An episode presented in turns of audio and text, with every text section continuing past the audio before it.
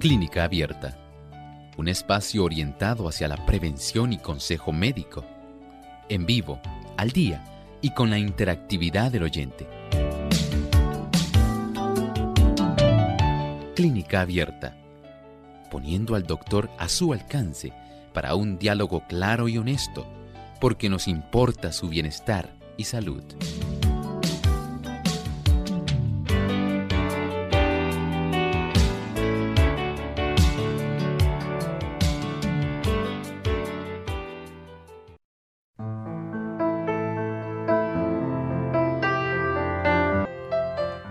Esta edición de Clínica Abierta estaremos discutiendo acerca de una lesión que es muy frecuente en deportistas, especialmente en corredores y ciclistas. Hoy hablamos del síndrome de la banda iliotibial.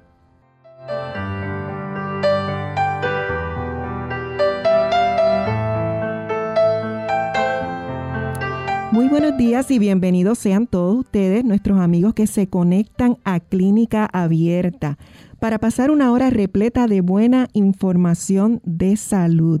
Esta que les habla es su servidora, Sheila Virriel, y junto al personal de Clínica Abierta queremos saludar a todos los que sintonizan nuestro programa a través de esta su emisora, Radio Sol 98.3 también a los que lo hacen en diferentes partes del mundo, pero hoy queremos enviar un saludo especial a nuestros amigos allá en Santiago de Chile que nos sintonizan por plenitud 98.9 FM y también por máxima 99.1 FM. También a nuestros amigos en Honduras, allá por Estéreo Fe y Radio Redención 1380 AM Atlántida, también por Galesterio 96.7 FM y también a nuestros amigos de Belice, allá en Faith FM Belice 94.1 y 104.5. Que Dios los bendiga y que puedan disfrutar de nuestro programa. También saludamos a los que nos ven a través de las redes sociales por Facebook eh, allá en la página de Radio Sol 98.3. Muchísimas gracias por su cordial sintonía. Y como siempre, ya se encuentra con nosotros el doctor Elmo Rodríguez, a quien saludamos en esta mañana. Buenos días. Saludos cordiales. Sheila, saludamos cordialmente a todos nuestros amigos, a todos aquellos que hoy se han enlazado aquí a Clínica Abierta. Estamos muy contentos en realidad de que usted esté prestándonos su atención. Gracias por acompañarnos. Y antes de comenzar, doctor, vamos a, a escuchar el pensamiento saludable para hoy. Además de cuidar tu salud física, cuidamos tu salud mental. Este es el pensamiento saludable en clínica abierta.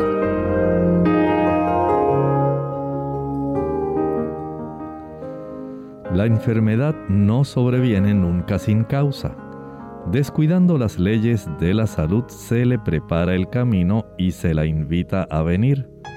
Muchos sufren las consecuencias de las transgresiones de sus padres. Si bien no son responsables de lo que hicieron estos, es, sin embargo, su deber averiguar lo que son o no son las violaciones de las leyes de la salud deberían evitar los hábitos malos de sus padres y por medio de una vida correcta ponerse en mejores condiciones. Ciertamente, cada uno de nosotros tiene una gran responsabilidad en el cuidado de la salud. Debemos estar atentos cómo cuidamos nuestro cuerpo en todos los aspectos.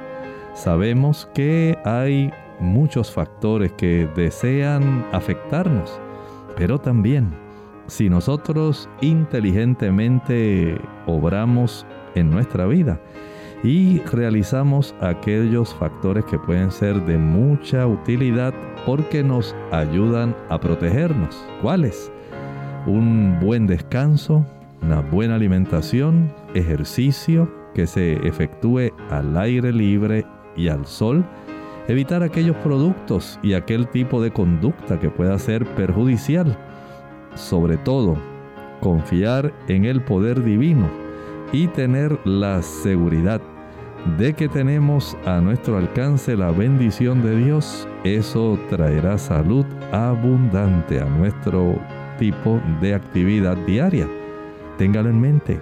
Recuerde, la salud es una inversión y usted tiene ahora la oportunidad de seguir abonando a esa inversión que usted ha iniciado desde su niñez. No deje que se extinga ni se pierda. Mantenga una buena salud. Bien, y así damos comienzo a nuestra edición de hoy tratando el tema que como ya mencioné, se titula El síndrome de la banda iliotibial y mejor conocido doctor como BIT, BIT o la rodilla del corredor. Esto, esta banda es la que proporciona estabilidad a la rodilla y a la cadera. Bueno, sí, Sheila. Mire, esta banda es una sección muy especial. Si usted se toca su muslo lateralmente, en esa zona lateral, a lo largo del muslo, desde la cadera hasta la rodilla, se encuentra ese tejido especial. Y este tejido básicamente tenemos una formación que va a estar facilitando que usted pueda tener esta fortaleza en esa área del muslo para ejercer especialmente funciones que son de separación de la pierna de la línea media. Estamos hablando del músculo, se llama el glúteo mayor. Ese músculo muy poderoso que tenemos en la zona de nuestras nalgas. Ahí está el glúteo mayor y el glúteo menor, pero es el glúteo mayor junto con el tensor de la fascia lata y uno de los músculos más poderosos, el vasto lateral, quienes van a estar asociados a este tejido fibroso que es muy importante.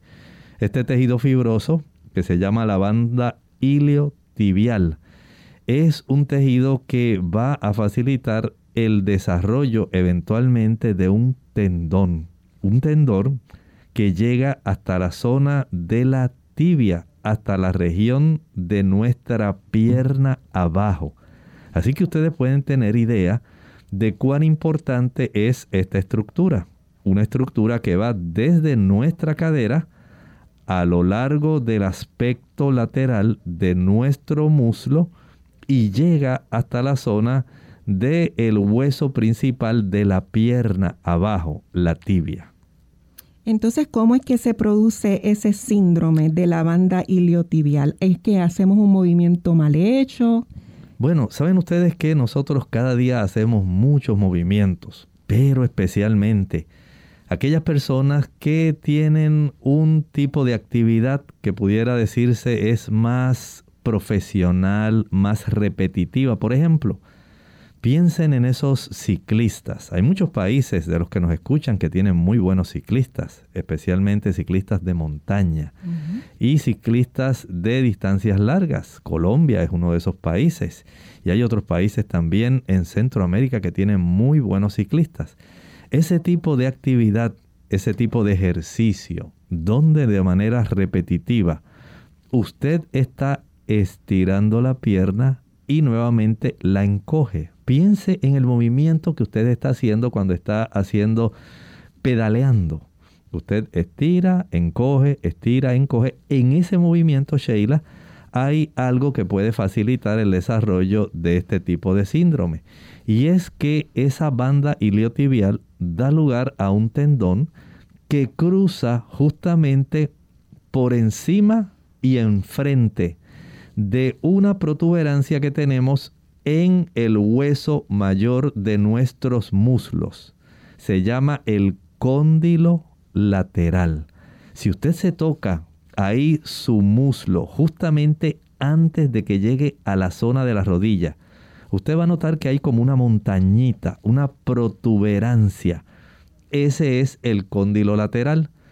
Cuando nosotros estiramos nuestra rodilla, esa región del tendón pasa hacia enfrente de ese cóndilo, pero cuando nosotros doblamos la pierna, cuando usted está pedaleando, cuando está corriendo, y al doblarla, ese tendón entonces pasa en la región, cuando usted hace un ángulo mayor de 30 grados, ese tendón va a pasar hacia la parte de atrás. O sea que usted tiene una estructura que está friccionando continuamente, pasando por encima de una porción que es ósea, hacia enfrente y después hacia atrás, hacia enfrente y hacia atrás, hacia enfrente y hacia atrás. En ese movimiento, digamos, ¿cuántas veces pedaleará un ciclista a lo largo de un trayecto largo, Sheila? Hmm. Muchísimo, ¿verdad? Digamos, un corredor de fondo, un corredor de largas distancias, que hace lo mismo. Está tratando de eh, desarrollar una actividad donde él está continuamente contrayendo su pierna, estirándola, contrayéndola, estirándola, contrayéndola, estirándola. Y usted se imagina esas personas que corren diariamente, digamos, unos 5 kilómetros para entrenar porque tienen que enfrentar una prueba como un 10K, unos 10 kilómetros. Mm. Entonces, ese aspecto repetitivo hace el mismo proceso esa región de ese tendón que está a nivel de la rodilla, que va desde la parte de enfrente del cóndilo lateral hasta la región posterior de ese cóndilo cuando estamos en flexión de la pierna, va a facilitar que se inflame una bursa y que se inflame el tendón. Estas bursas son estructuras que Dios puso ahí justamente sobre la zona de la protuberancia del cóndilo lateral externo, ¿verdad? De nuestros eh, muslos para evitar que ese tendón sufra innecesariamente una inflamación. Pero por supuesto, el Señor no diseñó nuestras piernas para que nosotros pudiéramos estar haciendo ciclismo, un ciclismo que sea de tanta cantidad de tiempo a veces pasan dos, tres horas eh, haciendo, pedaleando. Y a veces ocurre lo mismo con las personas que corren eh, maratones. Pasan mucho tiempo entrenando y eso precisamente es lo que causa una inflamación de esta banda iliotibial. O sea que ese roce que es causado por esos movimientos repetitivos se conoce también o se pudiera conocer como bursitis o tendonitis o ambos. Exactamente, si se inflama la estructura que se llama bursa, puede dar una bursitis. Si lo que se inflama es la estructura del tendón, da la tendonitis. Bueno, pues vamos a hacer nuestra primera pausa y al regreso vamos a continuar hablando de este interesante tema. La escritora Elena G. de White, en su libro Healthful Living, páginas 130 y 131 nos dice, el ejercicio matutino, caminar o trabajar en la huerta, es necesario para una saludable circulación de la sangre. Es la mejor protección contra catarros, tos, congestión del cerebro y de los pulmones, inflamación del hígado, los riñones y los pulmones, y un centenar de otras enfermedades.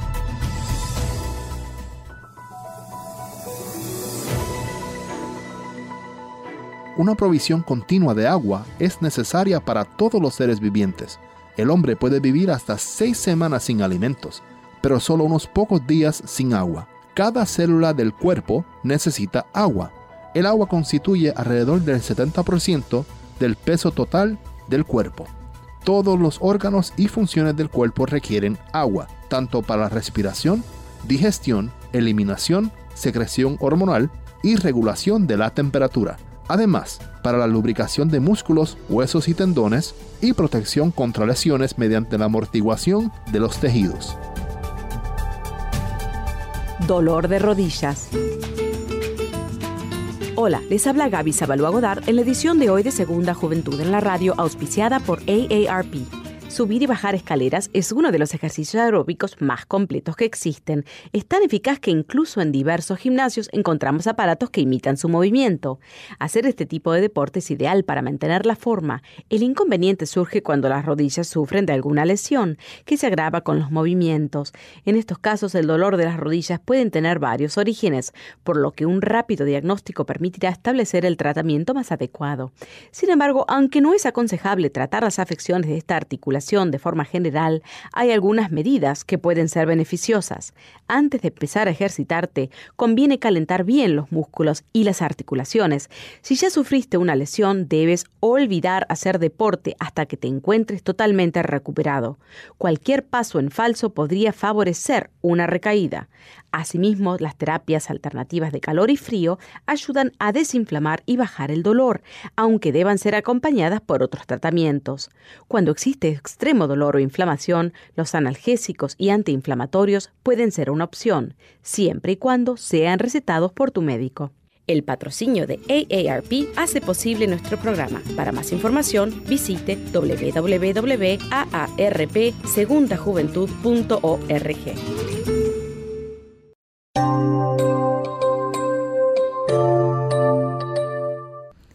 Bien, y hoy continuamos hablando aquí en Clínica Abierta acerca del síndrome de la banda iliotibial, mejor conocido como el síndrome de la rodilla del corredor. Así es, así es. Y estábamos hablando de dónde es que quedaba esto específicamente y entiendo que es desde la mm, parte de la pelvis hasta cerca de la rodilla o en la rodilla. Desde la zona de la cadera hasta la zona de la rodilla porque corre lateralmente en sí.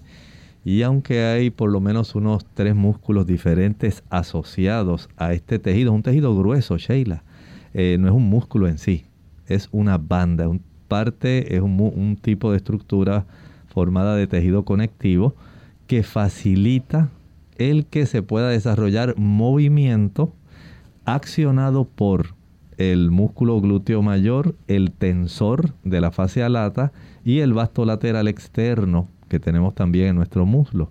Esto ayuda para que haya un proceso donde se puede contraer la pierna, digamos, hacia atrás. Y posteriormente hay otros músculos que se encargan de enderezarla, pero son estos músculos los que más ayudan para que haya una contracción de la pierna como cuando corremos o cuando ejercemos el ciclismo. Y cuando se hacen esos eh, movimientos repetitivos, mm, puede que cause una inflamación. Puede eh, ocurrir, ocurre también en las personas que les gusta, por ejemplo, eh, dar estos paseos en regiones montañosas, que tienen que estar haciendo bastante esfuerzo para subir, a subir, los que hacen senderismo. Muchas veces a estas personas también se le puede desarrollar porque es precisamente ese movimiento repetitivo el que va a estar facilitando que se desarrolle inflamación de la bursa o inflamación del tendón, que es el que corre lateralmente en la rodilla y se inserta en la región del hueso mayor de nuestra pierna, la tibia. Y aunque se conoce como el síndrome del corredor, ¿verdad? de la rodilla del corredor, pues puede ser por, por personas eh, deportistas de élite o noveles, pero también puede haber otros casos como una persona que está en un mal estado físico o que no haga un buen eh, calentamiento, calentamiento antes de empezar a hacer su, Exactamente, esto puede ocurrir eh, en este tipo de personas porque sabemos que hay personas que eh, lamentablemente piensan que el ejercicio es asunto de llegué allí, me puse a caminar, llegué allí y enseguida empecé a ejercitarme y a hacer todo lo que el mundo hacía. Y, ay, me arrepiento, porque ahora tengo un dolor terrible y ahora necesito reposar porque no hice el tipo de calentamiento necesario para evitar un problema. Y puede ser algo tan básico como el uso inadecuado, ¿verdad? Del calzado, de los tenis o zapatillas, como le llaman en otros países. Sí, mire, hay, hay diversos casos. Miren, por ejemplo, aquellas personas que tienen una pierna más larga que la otra. Ahí tenemos una situación porque la persona va a estar ladeado, va a estar buscando el equilibrio y al buscar ese equilibrio va a tensar más la banda iliotibial de la pierna más larga. Esa es una de las situaciones.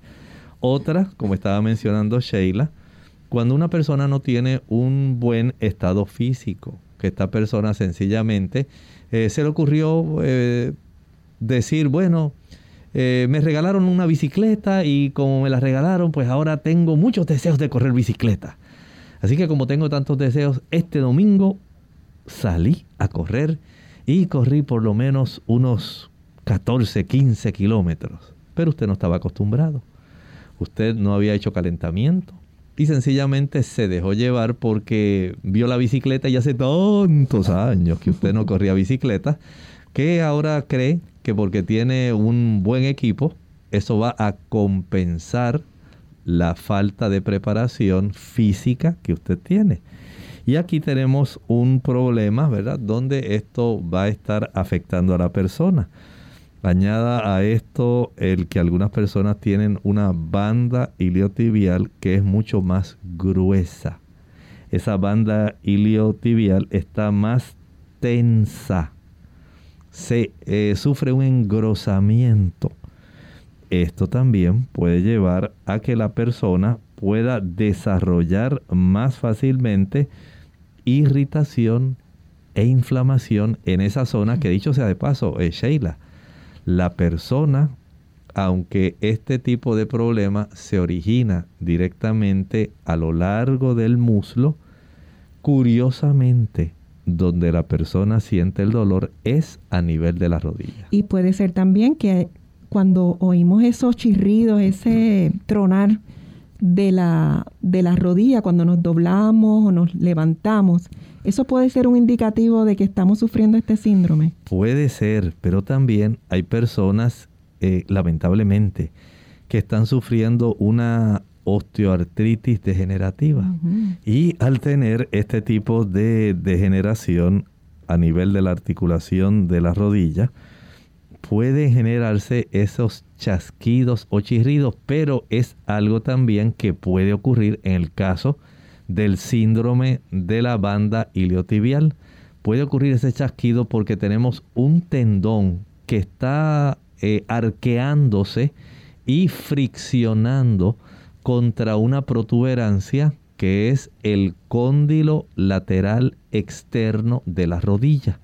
Y cuando eso se inflama y tiene que hacer el esfuerzo de pasar por encima y para atrás, para enfrente y para atrás, se pueden imaginar el dolor, la molestia y en ocasiones el chasquido que se escucha sencillamente por el grado de inflamación que se ha generado. A veces estamos eh, sintiendo un poco de dolor, ¿verdad? Cuando está comenzando este síndrome y notamos que cuando hacemos ejercicio, cuando estamos haciendo ese calentamiento, va desapareciendo el dolor, pero eso no quiere decir que está curado. Exacto, puede suceder eso, puede suceder eso eh, especialmente también si la persona no usa el calzado deportivo que sea adecuado. O sea que hay algunos factores que puede ser que usted tenga una buena intención, puede ser que usted eh, hasta haya hecho resoluciones Decir, ahora sí que me voy a poner en forma, tanto que yo he escuchado de la actividad física, qué bueno que ahora eh, me cambiaron el turno y por fin puedo tener la tarde libre para yo poder ejercitarme y lograr tener una mejor salud. Pero usted desoye este tipo de amonestación donde usted debiera calentar, debiera ser cuidadoso utilizando el equipo apropiado, un buen sistema de zapatillas o calzados, ¿verdad? Para que usted pueda realizar su actividad física. Evitar inicialmente los ejercicios que sean muy repetitivos en lo que las articulaciones, los ligamentos, los tendones en este caso, y la banda iliotibial van haciendo su trabajo, evitando que usted pueda desarrollar un tipo de lesión, inflamación o algún problema de irritación, como ocurre en este caso a consecuencia de esa fricción, desplazamiento del tendón sobre el cóndilo lateral de cualquiera de nuestros dos muslos.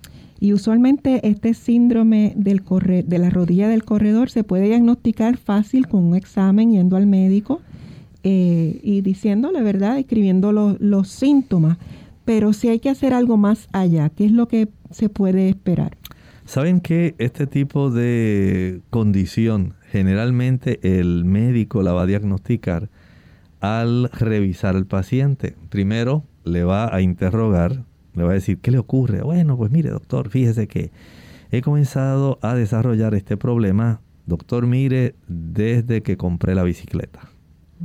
Yo no tenía este dolor, empecé a correr la bicicleta y ahora el médico le pregunta, ¿y cuánto tiempo estuvo corriendo la bicicleta? Ah, pues mire, doctor, yo me emocioné. Me emocioné con esa bicicleta nueva. Oye, doctor, si usted viera cómo corre. Ay, qué linda esa bicicleta. Está maravillosa. Y lo bien que cambia. Tiene una transmisión excelente. Mire, doctor, yo estaba tan feliz porque corría tan suavecito que hasta se me olvidó.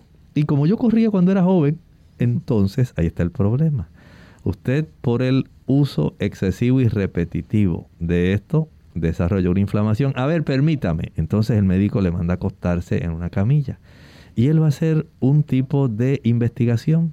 Después que lo acueste a usted boca arriba, él cuidadosamente le va a pedir que usted ahora flexione mientras él va aguantando su pierna, flexione su pie o su pierna en sí, mientras él va a tocar la zona lateral de su rodilla, la zona de la rodilla que queda hacia afuera, ya sea de la región de la pierna derecha o la pierna izquierda.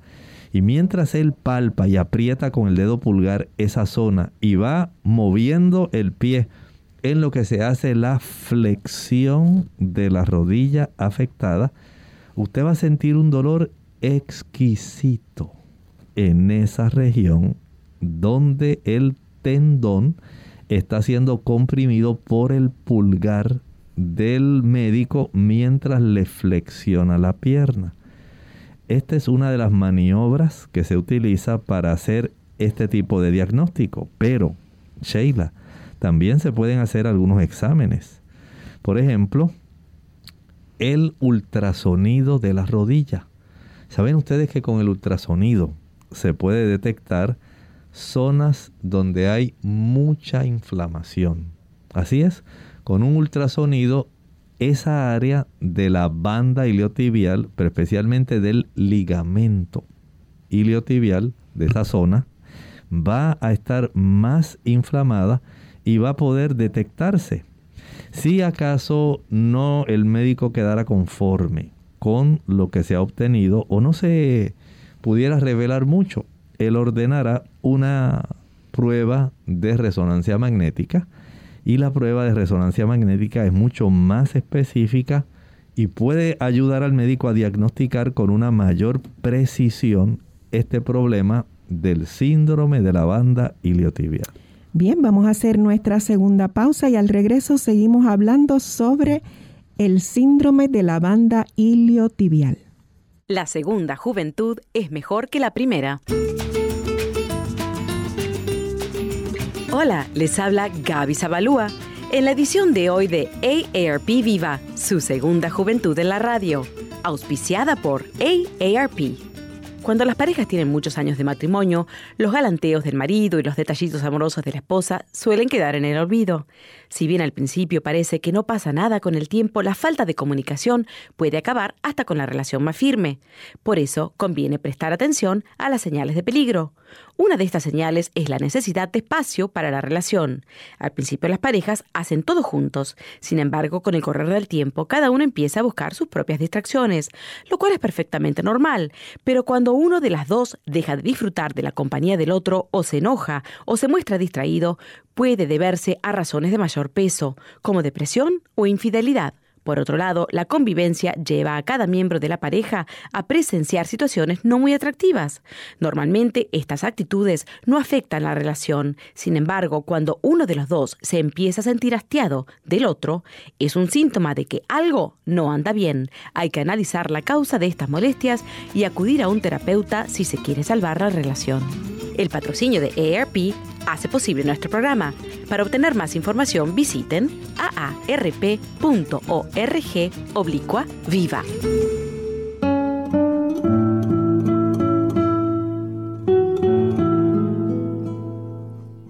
La ventaja de decir la verdad consiste en que es mucho más probable sonar convincente.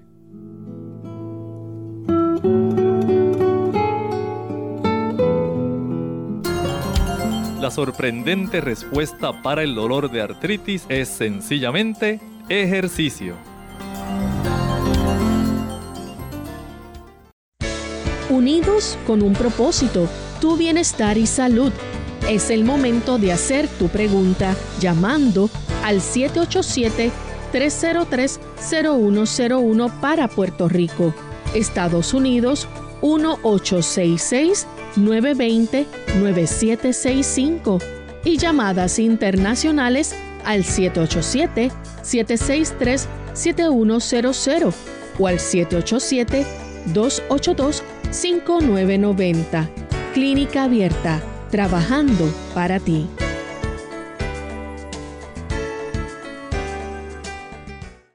Clínica Abierta. Bien, y ya regresamos a Clínica Abierta hoy con el tema del síndrome de la banda iliotibial o el síndrome de rodilla del corredor. Así es que como ya escuchamos, pueden ustedes hacer sus preguntas o consultas en estos minutos que restan. Doctor, estábamos hablando de eh, los exámenes que nos puede enviar el hacer, ¿verdad? El médico cuando padecemos de este síndrome. Yo cuando tengo alguna inflamación, ya sea pues de rodilla, de tobillo, pienso en ponerme siempre frío. ¿Está correcto o es frío caliente? O, uno primero, luego de 24 horas eh, caliente, no sé. Bueno, en este caso, como es un proceso inflamatorio y que ha ocurrido básicamente, como estábamos hablando, por irritación lo mejor que la persona puede hacer en este caso es aplicar hielo. La aplicación de hielo va a ayudar para que vaya poco a poco eh, facilitándose una reducción del proceso inflamatorio. Pero por supuesto, esto requiere que usted descanse esa extremidad. Si usted no la descansa, aunque aplique hielo, básicamente va a irritar nuevamente y que usted cree que va a pasar. Va a continuar, o sea que no va a tener el beneficio de que pueda revertirse el proceso inflamatorio, que es lo que justamente queremos, ya sea que tenga una bursa, una estructura que está entre el hueso, el cóndilo lateral de la pierna derecha, o del muslo derecho y del muslo izquierdo. O sencillamente que usted tenga inflamado el tendón. Cualquiera de los dos puede ser beneficiado por la aplicación de hielo, pero recuerde, tiene que ocurrir el descanso.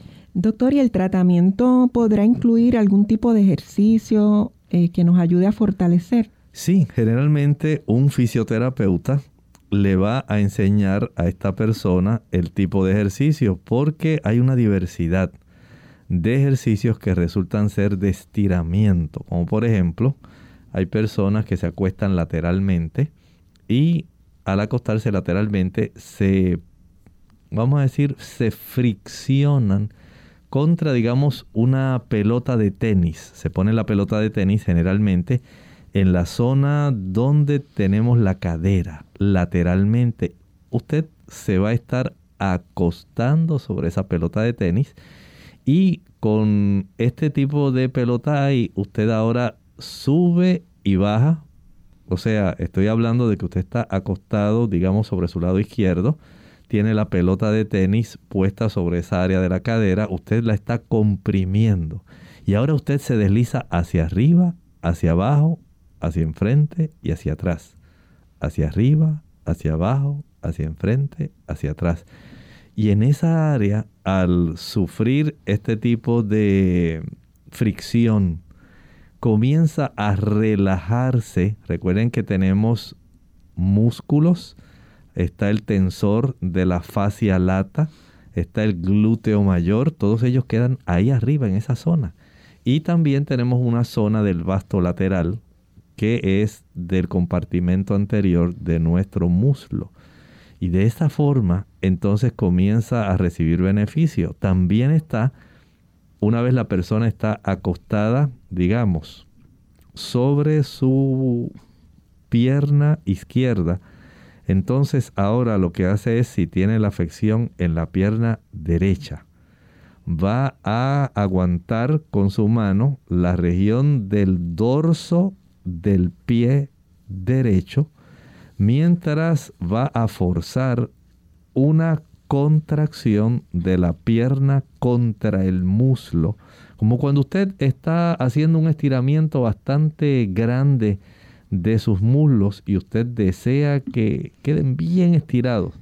Esta persona hace eso.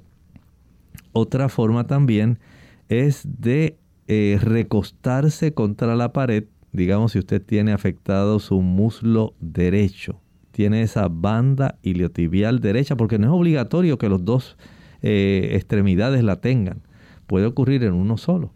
Digamos que es de la región de la banda iliotibial derecha, esta persona lo que hace es se para cerca de una pared, más o menos como a un, pie de distancia, y va a tratar de recostar la cadera contra la pared. De esta manera usted arquea esa región, logrando darle un estiramiento suave a esta región de la banda iliotibial logrando la persona mejorar su inflamación, su dolor.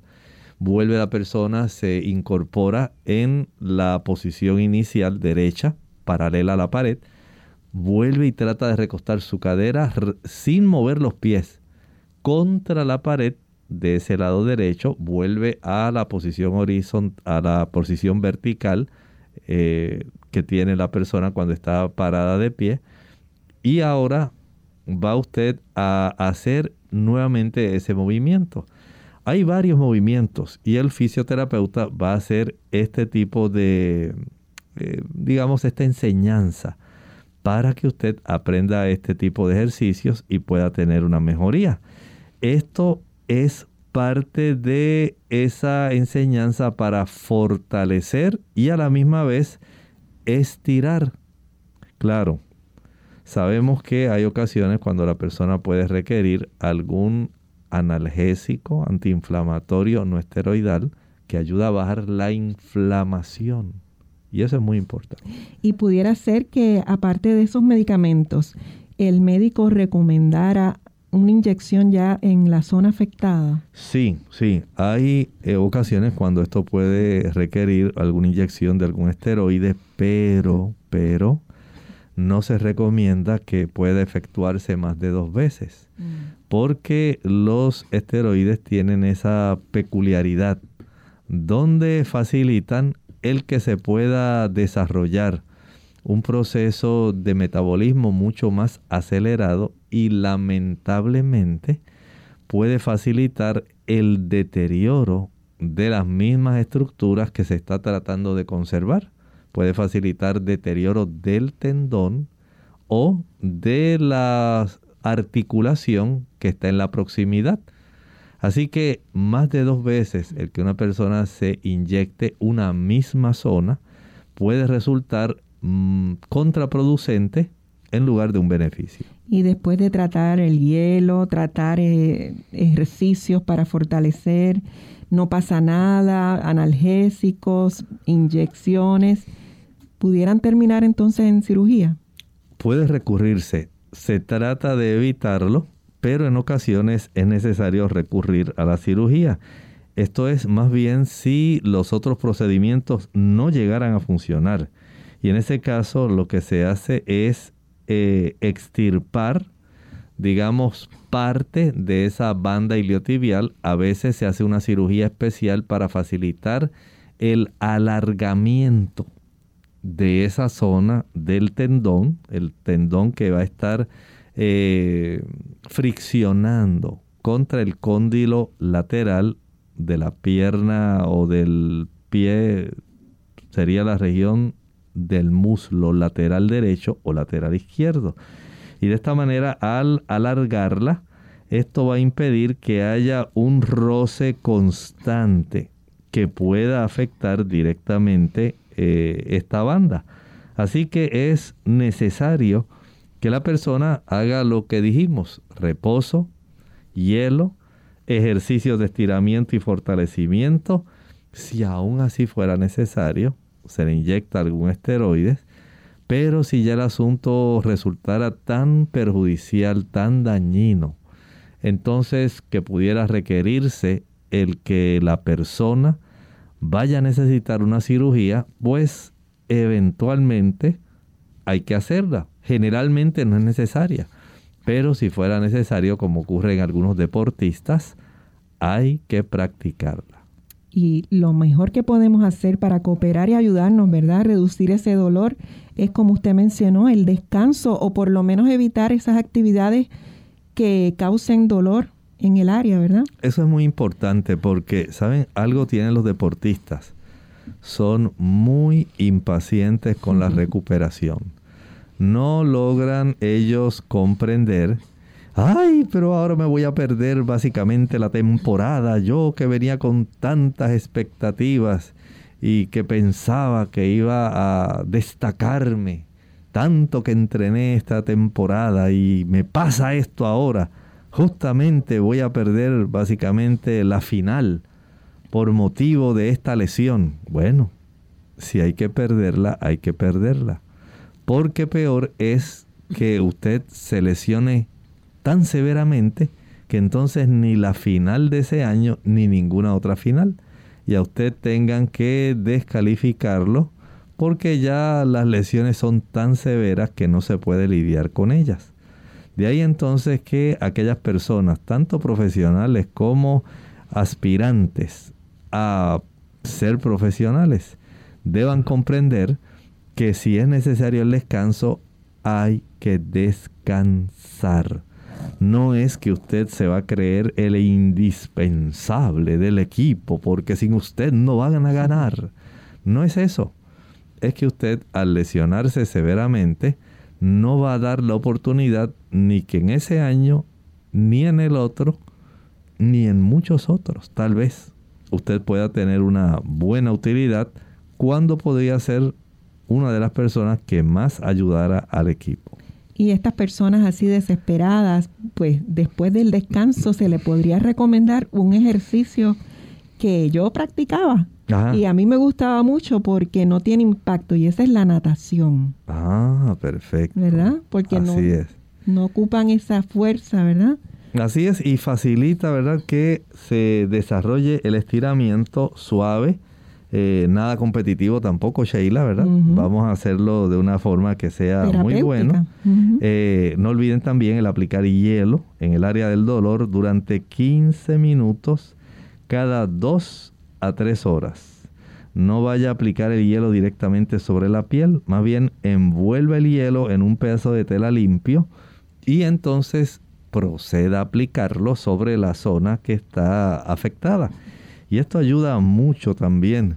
Eh, por otro lado también, si la persona desea prepararse y evitar este tipo de lesiones, el calentamiento es esencial y también puede aplicar algún tipo de eh, calor leve sobre esa área de tal forma que el cuerpo no se sienta que se le está forzando, sino que va a ayudársele para que él precisamente pueda entonces tener una buena oportunidad en desarrollar una buena condición física y una buena recuperación. Y también puede evaluar cuando regrese, ¿verdad?, a su actividad poco a poco, eh, las superficies por las que él corre o, practica ciclismo, porque a veces estas superficies son irregulares y lo que hace es más daño que bien. Sí, eh, puede evaluar eso, puede evaluar el tipo de calzado que está utilizando, puede detectar si acaso el médico le hace algún examen físico detallado, si tiene alguna extremidad más larga que la otra, o sencillamente pudiera ser que eh, no tenga una extremidad más larga que la otra, pero que las tenga arqueadas. Usted ha visto esas personas que tienen las piernas arqueadas. Eso pudiera estar facilitando el desarrollo de este problema si usted cambió súbitamente el nivel de actividad, si usted tiene desequilibrio en sus músculos, si está ejercitándose pero en realidad usted está en un mal estado físico. Usted puede tener y desarrollar este tipo de situación. Así que procure usted identificar la situación, pero no todos los tipos de dolor o lesiones de esa área necesariamente tienen que ser afecciones de la banda iliotibial. Sin embargo, tenga este diagnóstico en mente porque es algo que puede ocurrir.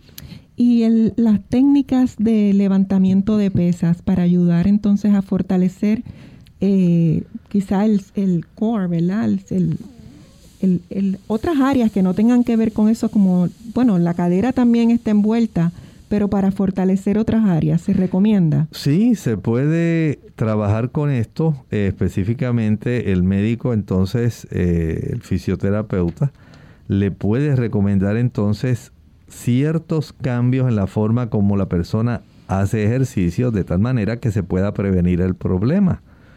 Recuerden que lo que deseamos es fortalecer los músculos centrales, la zona de la cadera, que deseamos evitar la irritación en la mayor cantidad de la extensión y usted, por otro lado, puede tal vez requerir el uso de algún tipo de plantilla ortopédica que pueda ser de mucha ayuda.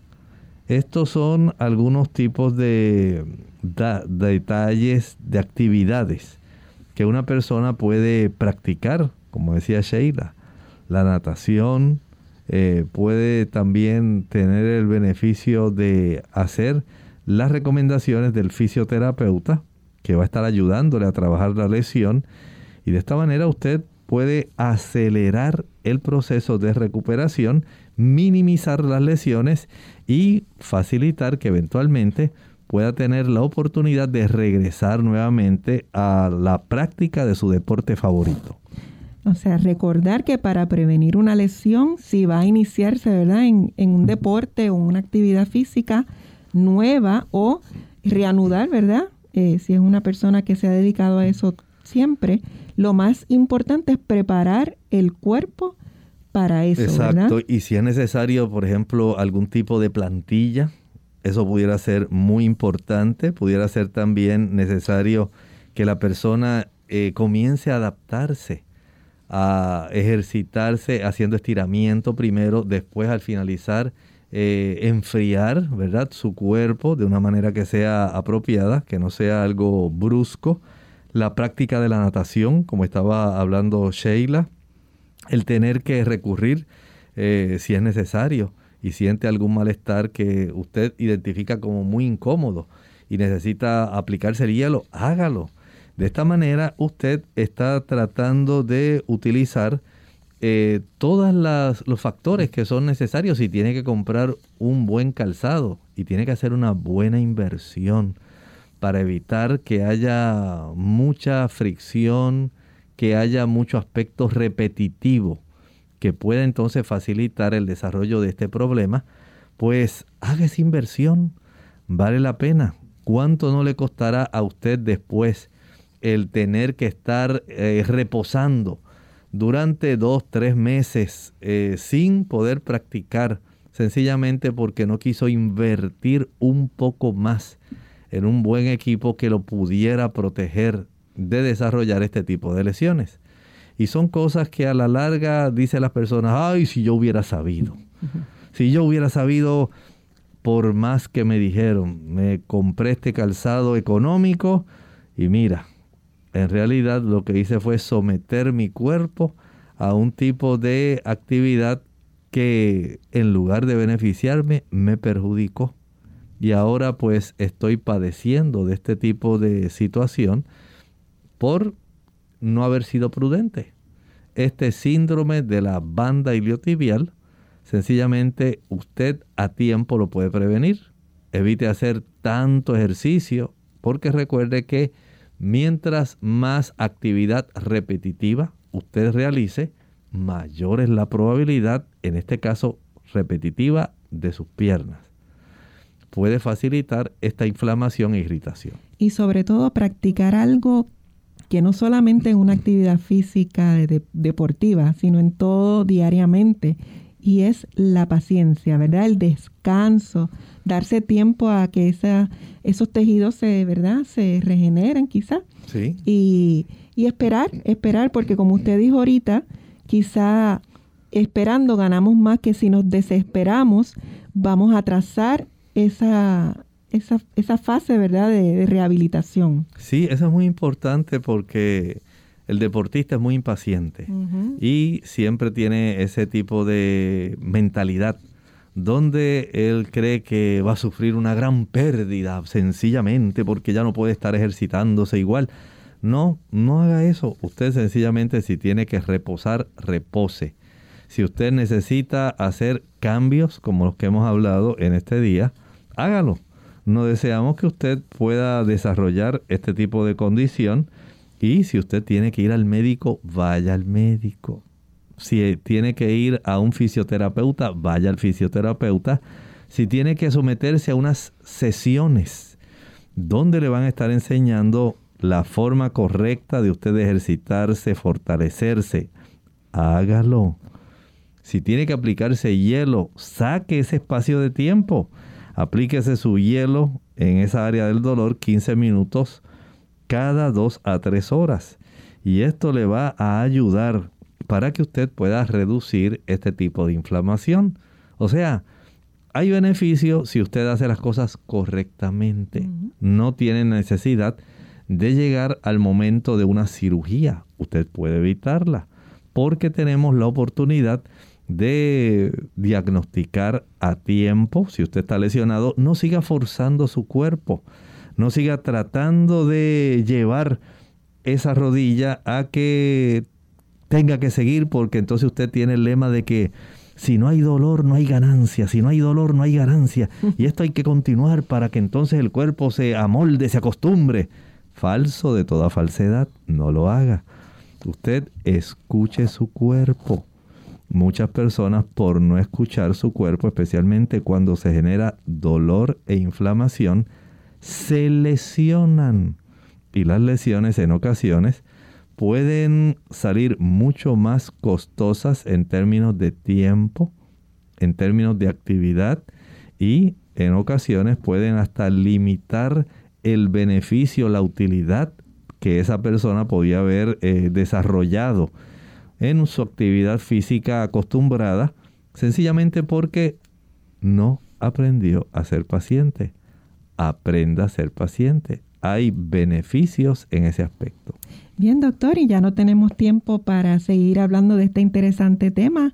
Así es que agradecemos a todos por acompañarnos en el día de hoy y les invitamos a que nos acompañen mañana en nuestra edición de consultas y preguntas. Eh, allí usted puede, ¿verdad?, eh, aprovechar de el médico que tenemos aquí todos los días para hacer su pregunta. Así es que finalizamos esta edición con el siguiente pensamiento. En Isaías 41:10 hay una hermosa promesa que podemos nosotros utilizar con mucha ventaja. Y dice allí, no temas porque yo estoy contigo. No desmayes porque yo soy tu Dios que te esfuerzo.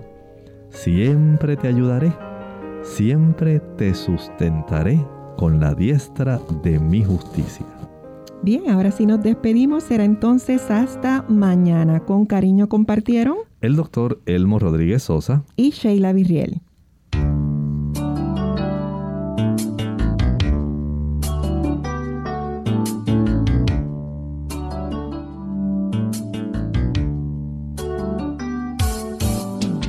Abierta. No es nuestra intención sustituir el diagnóstico médico antes de poner en práctica cualquier consejo brindado en este programa, usted debe consultar con su médico. Hasta la próxima.